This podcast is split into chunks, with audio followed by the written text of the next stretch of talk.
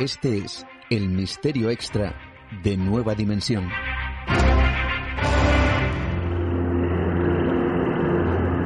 ¿Cuántas veces intentamos abrir un bote con medicamentos y este resulta ser curiosamente complejo?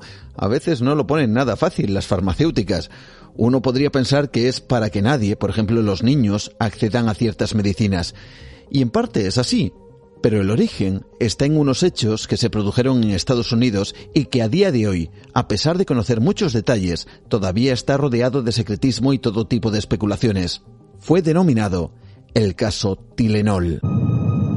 El 29 de septiembre de 1982, un trabajador del servicio postal de Chicago llamado Adam Janus cayó fulminado en su propia casa ante lo que aparentemente era un infarto. Al día siguiente, cuando familiares y amigos consolaban a la familia directa de Adam, ante el horror de los presentes, de repente su hermano Stanley se tocó súbitamente el pecho y cayó desplomado. Pero es que dos días más tarde su cuñada Teresa caía muerta súbitamente en extrañas circunstancias. ¿Cómo era posible? Las autoridades pusieron inmediatamente la casa en cuarentena, sospechando que se trataba de una cuestión de salud, pero apenas habían comenzado la investigación cuando recibieron otra llamada. Un joven de 12 años llamado Egg Grove moría en circunstancias muy similares en Illinois. Pero aquí no terminaba esta extraña cadena de muertes. Durante los días siguientes, tres mujeres que vivían en localidades cercanas morían en circunstancias exactamente iguales. ¿Qué estaba ocurriendo? De inmediato se comenzó una investigación que dio como resultado una circunstancia en común. Todos los fallecidos habían tomado un medicamento muy habitual para el dolor de cabeza llamado Tilenol, unas cápsulas de paracetamol que cuando fueron analizados los botes que poseían las víctimas, se descubrió algo aterrador. Las cápsulas contenían una alta dosis de cianuro. Inmediatamente, la farmacéutica Johnson Johnson detuvo la producción del medicamento y mandó retirar todos los productos de las tiendas, además de aconsejar que no se consumiera ningún producto con paracetamol de su propia marca. Durante la retirada se descubrieron más botes de Tilenol con cianuro, pero ¿cómo había llegado el veneno hasta las cápsulas?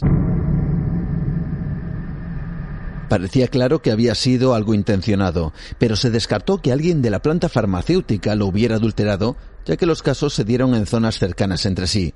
Fue entonces cuando la policía recibió la carta de un hombre llamado James William Lewis, quien afirmaba ser el asesino y que dejaría de adulterar los medicamentos si recibía un millón de dólares. Sin embargo, Lewis residía en Nueva York, a 1.300 kilómetros de distancia. Fue condenado por extorsión, pero no por asesinato. También se señaló como sospechoso a un hombre llamado Roger Arnold, al igual que a una mujer llamada Lauridan, pero no hubo pruebas en su contra.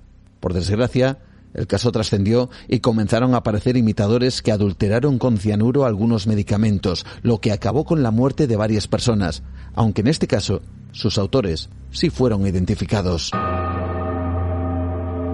Aún así, el asesino que adulteró el Tilenol sigue sin ser identificado. A principios del año 2009 se reabrió el caso, volviendo a revisar la casa de Luis, quien a día de hoy niega su participación en los hechos.